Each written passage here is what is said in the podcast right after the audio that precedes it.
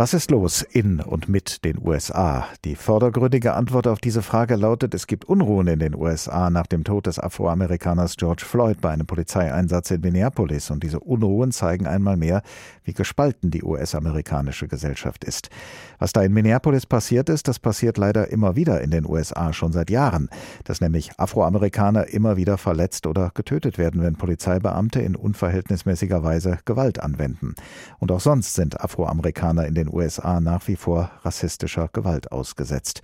Professor Michael Hochgeschwender ist Professor für nordamerikanische Kulturgeschichte, empirische Kulturforschung und Kulturanthropologie an der Ludwig-Maximilians-Universität München.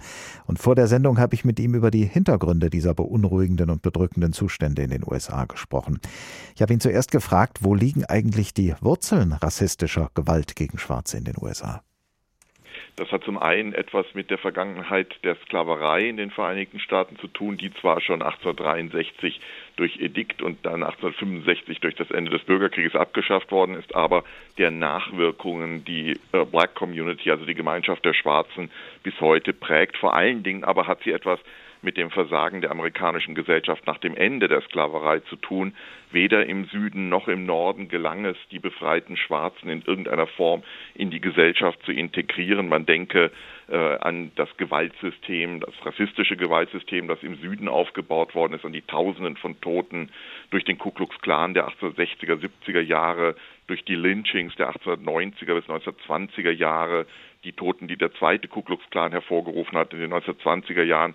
Also hier gab es eine regelrechte Gewaltkultur, eine strukturelle Gewalt gegen Schwarze, aber auch im Norden, wo äh, viele Schwarze dann im Zuge der industriellen Revolution hingewandert sind, gab es so etwas wie eine subtile Form der Rassentrennung, die aber immer wieder auch in Gewalt, vor allem in Polizeigewalt umgeschlagen ist.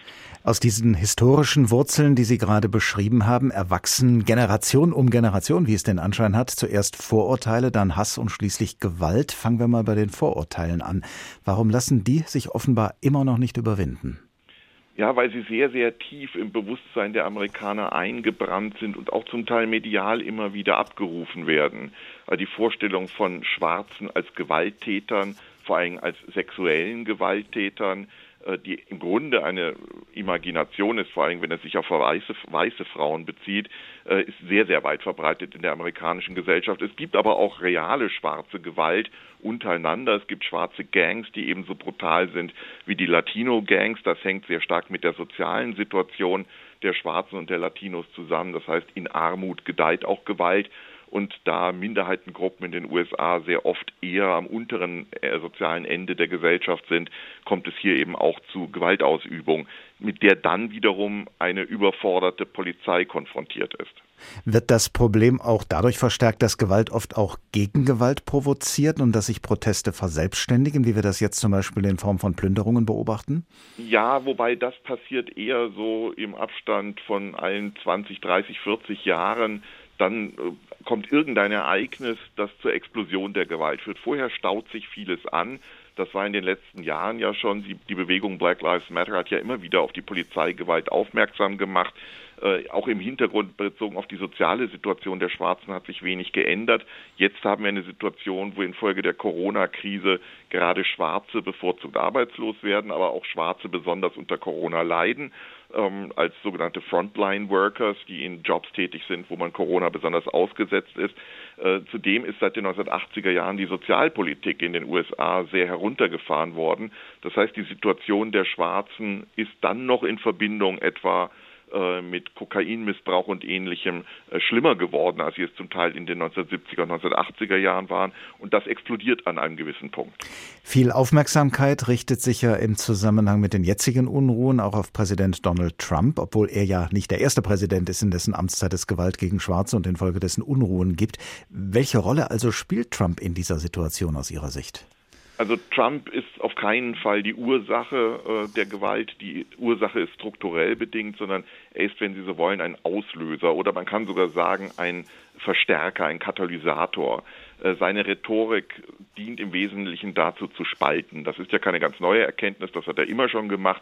Aber er nimmt in seiner Rhetorik überhaupt keine Rücksicht auf die Situation vor allen Dingen von Minderheiten in den USA. Das richtet sich meist gegen Latinos, gar nicht so sehr gegen Schwarze, aber eben auch gegen Schwarze, wenn man bedenkt, wie freundlich und zurückhaltend sein Umgang gegenüber der weißen rassistischen Gewalt in Charlottesville gewesen ist. So sieht man jetzt ganz deutlich den Unterschied gegenüber Schwarzen.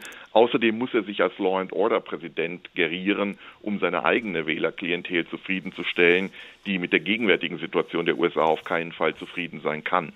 Sie haben schon einige Male gesagt, dass das ein strukturelles Problem sei, der Rassismus in den USA. Welche Strukturen müssten sich denn ändern, damit es gelingt, den Rassismus mit allen Folgen, die er hat, hinter sich zu lassen?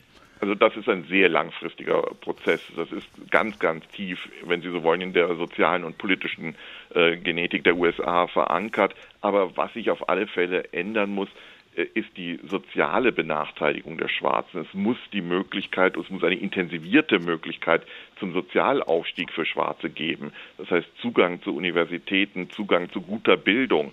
Schauen Sie sich die schwarzen Viertel in den USA an, die haben die schlechtesten Schulen im Land.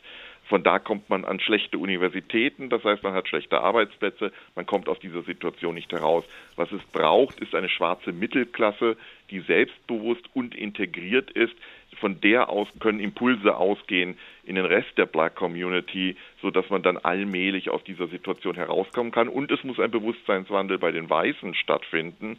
Der kann aber nicht erzwungen werden. Das muss freiwillig geschehen. Man muss wirklich davon überzeugt sein, dass Schwarze gleichberechtigt sind. Ich kann es erzählen und erzählen, so viel ich will. Das alleine wird nichts ändern. Sondern was? Ähm, die unter anderem auch die persönliche Erfahrung. Wenn Sie sich die USA heute ansehen, hat die auch die öffentliche Politik der, des Wohnungsbaus dafür gesorgt, dass Schwarze und Weiße in zum Teil völlig getrennten Lebenswelten existieren. Viele Weiße kennen kaum Schwarze und umgekehrt.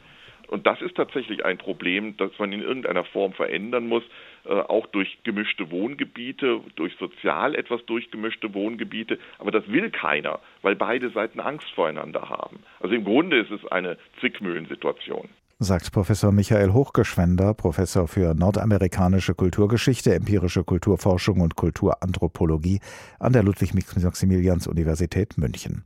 Vor der Sendung haben wir miteinander gesprochen über historische, politische und soziale Hintergründe der weit verbreiteten rassistischen Gewalt gegen Afroamerikaner in den USA. Den jüngsten Anlass darüber zu sprechen liefern die Straßenproteste in vielen Städten der USA nach dem gewaltsamen Tod des Afroamerikaners George Floyd während seiner Festnahme durch die Polizei.